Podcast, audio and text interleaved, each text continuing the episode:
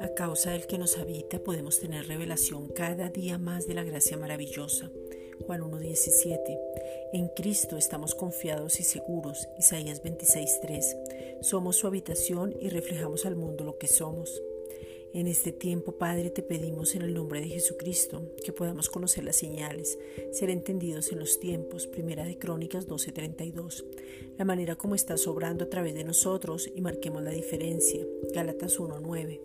Que nuestro hablar sea lo que tú dices de nosotros. Efesios 1, versículos 3 al 4 que no nos conformemos a este mundo, Romanos 12.1, y no hablemos lo que el mundo habla, Santiago 5.12, que nuestro lenguaje sea sazonado con sal, Colosenses 4.6. Padre, gracias porque estamos guardados, protegidos, nos sometemos a las autoridades. Primera de Pedro 1.5. Nos guardamos y guardamos a otros sabiendo que todo lo que está ocurriendo también va a pasar y que tú estás con nosotros siempre. Romanos 13.1.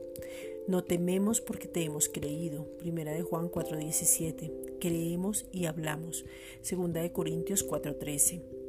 Padre, hoy corremos la carrera que tenemos por delante en gozo porque Jesucristo ya la corrió por nosotros. Hebreos 12, versículos 1 al 2. Esa carrera es fácil, segura, confiable, nos lleva a la meta y ahora podemos decir Abba Padre. Hechos 20, 24.